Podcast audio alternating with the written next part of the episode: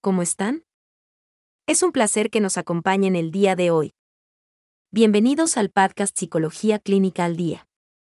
Una producción de Neuroopción Centro Psicológico. Un centro de psicoterapia especializado en terapia cognitivo-conductual ubicado en la Ciudad de México. El día de hoy exploraremos el tema. Las 10 estrategias para solucionar conflictos de pareja más usadas. ¿Cómo resuelves los conflictos en tu relación? ¿Utilizas alguna estrategia? En este episodio, te presentamos las 10 estrategias, tanto positivas como negativas, para solucionar conflictos en las relaciones. Para nadie es extraño, los conflictos en las relaciones de pareja son algo común. Bueno, en todas las relaciones sociales. Si no usamos estrategias para solucionarlos, que sean efectivas, o utilizamos conductas destructivas. Obtenemos como resultado insatisfacción, enojo, tristeza y rupturas en la relación. El uso correcto de estrategias para solucionar conflictos es un factor clave en la satisfacción de sus integrantes. Datos obtenidos de estudios realizados en los años 2010 a 2014. Demostraron que las parejas en general tienen dificultad para utilizar de forma correcta cualquier tipo de estrategia para solucionar conflictos que culminen en acuerdos y compromisos. También se demostró en los resultados de los estudios que el uso de tácticas basadas en atacar, Exigir controlar, o rechazar el conflicto. Incrementan la insatisfacción y frustración en los miembros de la pareja. de hecho son factores clave de ruptura de las relaciones, sin olvidar las críticas La hostilidad. y las acciones dirigidas a dañar a la pareja. El uso de determinadas estrategias para solucionar conflictos en las relaciones está influenciado por factores individuales, por ejemplo, los pensamientos, las emociones, la experiencia, la conducta, entre otros. la falta de control sobre las emociones en el momento de gestionar conflictos. Dificulta el uso de estrategias constructivas que permitan alcanzar acuerdos que beneficien a la pareja, También influyen aspectos como el género el nivel de estudios, y la edad, que al parecer son factores que condicionan el uso de estrategias efectivas para solucionar conflictos en la relación. Al respecto del conflicto, tenemos un episodio en este podcast. En ese episodio, revisamos el tema del ciclo del conflicto en las relaciones de pareja. Te invitamos a escucharlo, puede ser de ayuda. Analicemos ahora. Las 10 estrategias para solucionar conflictos de pareja más usadas. Comencemos por las estrategias positivas. La primera es conocida como estrategia integrativa. Aquí, prevalece la negociación sobre el conflicto. Señalando aspectos positivos Expresando la verdad. y exponiendo puntos de vista, dando como resultado un acuerdo que satisface a ambas partes. La segunda es la estrategia de resolución positiva. En esta estrategia, se privilegia la comprensión de la posición del otro. Y se utilizan tácticas de razonamiento constructivo para negociar. Y al final poder alcanzar compromisos. La tercera es la estrategia positiva activa. Aquí se buscan soluciones equitativas. Se expone el problema. Se analiza para alcanzar una solución de aceptación mutua. La cuarta y última, es la estrategia positiva pasiva. En esta estrategia, se pone el interés en una salida equitativa, pero se ignora el conflicto, no se dice nada, ambos se muestran callados.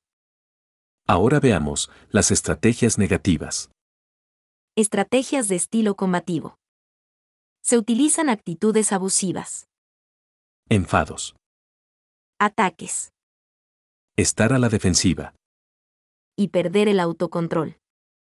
La segunda es estrategia de evasión o retirada, Implica el rechazo y la evitación del problema, negándose a hablar. abandonar el lugar.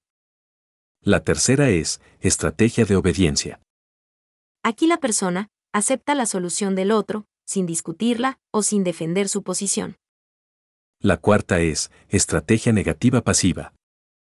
No se busca una solución satisfactoria, se rechaza la comunicación y el acercamiento. La quinta es estrategia distributiva.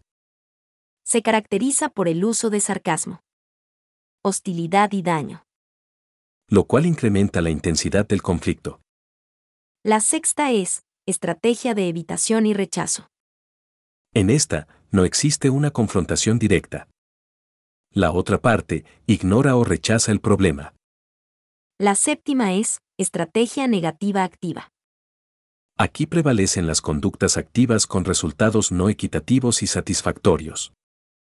Mentir Forzar al compañero a aceptar su propia opinión. y ocasionar daños físicos y verbales. Entonces, debemos tener en cuenta que las diferentes estrategias para solucionar problemas de pareja, señaladas como positivas. Promueven la cooperación, La resolución de problemas. el aprendizaje sobre las necesidades del otro La confianza. y la voluntad de centrarse en el bienestar de la relación más que en el bienestar individual. Por otro lado, las estrategias para solucionar problemas de pareja, señaladas como negativas.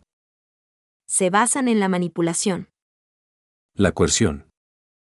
la dominación, Y el rechazo o la evitación del problema, lo cual promueve la insatisfacción en la relación. Para finalizar, compartimos con ustedes un párrafo escrito por el Dr. Aaron Beck. Es lamentable que en relaciones estrechas, en las que el pensamiento claro y la corrección de nuestros errores son de particular importancia, fallamos sobre todo en corregir y rectificar los juicios erróneos que formamos acerca de nuestra pareja. La psicoterapia busca fomentar valores en la pareja como la equidad, la justicia, el respeto mutuo, así como la negociación para conseguir acuerdos y generar compromisos que influyan positivamente en la solución de los conflictos cotidianos. Los conflictos de pareja no deben percibirse como situaciones indeseables o exclusivas de parejas disfuncionales. Todos los conflictos de pareja son desacuerdos inevitables propios de una relación. y ofrecen una oportunidad para fortalecer la relación, el autoconocimiento, la empatía y estrechar los lazos familiares. Cada integrante de la pareja debería ser responsable de analizar la forma en cómo reacciona ante los conflictos. Y cómo estas reacciones influyen en la solución positiva o negativa del conflicto. Asistir a psicoterapia individual o terapia de pareja es una excelente opción para mejorar la calidad de la relación, el autoconocimiento y el bienestar. En resumen, Hemos visto en este artículo diferentes estrategias de solución de problemas utilizadas por las parejas. es importante reflexionar acerca de los pensamientos y actitudes individuales en torno a los conflictos. El uso de estrategias positivas permite solucionar las dificultades mediante acuerdos que permiten conservar la satisfacción y proyecto de vida en pareja. Por otro lado, el uso de estrategias negativas propicia una mala relación, ya que se basan en la manipulación e imposición de soluciones. Pues bien, hasta aquí dejaremos este tema. Esperamos que este contenido sirva de ayuda y orientación. Recuerden amigos que los trastornos psicológicos deben atenderse de forma profesional.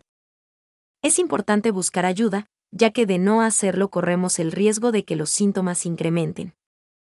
Así es, y no debemos olvidar que muchos trastornos pueden llegar a ser incapacitantes. Los invitamos como siempre a acompañarnos en nuestro siguiente episodio. El podcast Psicología Clínica al Día es una producción de Neuroopción Centro Psicológico. Visita nuestra página web, neuroopción.com. Suscríbete a nuestro podcast, no lo olvides. Recuerden que sin salud mental no hay salud. Hasta la próxima. Gracias por escucharnos.